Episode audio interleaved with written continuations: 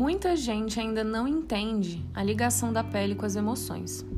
Eu sei que parece estranho, mas nosso corpo ele é perfeitamente interligado e nossos pensamentos e sentimentos têm muito mais poder do que a gente imagina. Quando estamos sendo formados ainda, o nosso sistema nervoso e a epiderme vêm do mesmo ponto de partida. Isso pode te ajudar a entender essa ligação, porque é daí que vem, é real mesmo.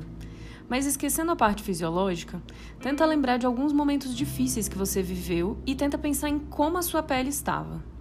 Ou então, se você já teve herpes alguma vez, pense no que você viveu antes disso acontecer. Normalmente vivemos situações de estresse ou estávamos doentes e a herpes veio. Mente e corpo juntos novamente. Na pandemia, vivemos muitas situações de estresse e sentimos na pele, literalmente. Várias pessoas não tinham espinha e agora têm, não tinham alergias e dermatites e agora têm. O cabelo estava lindo e de repente começou a cair. Pois é, gente, tá tudo ligado.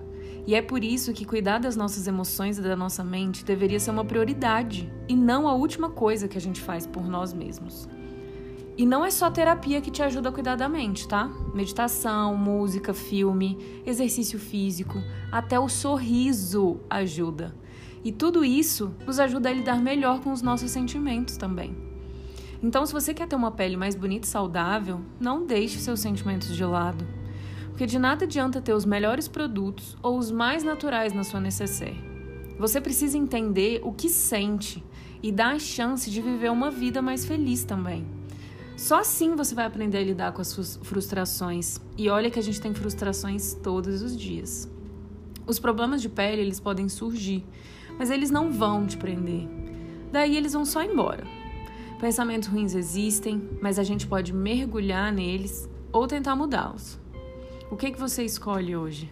Isso mesmo, hoje.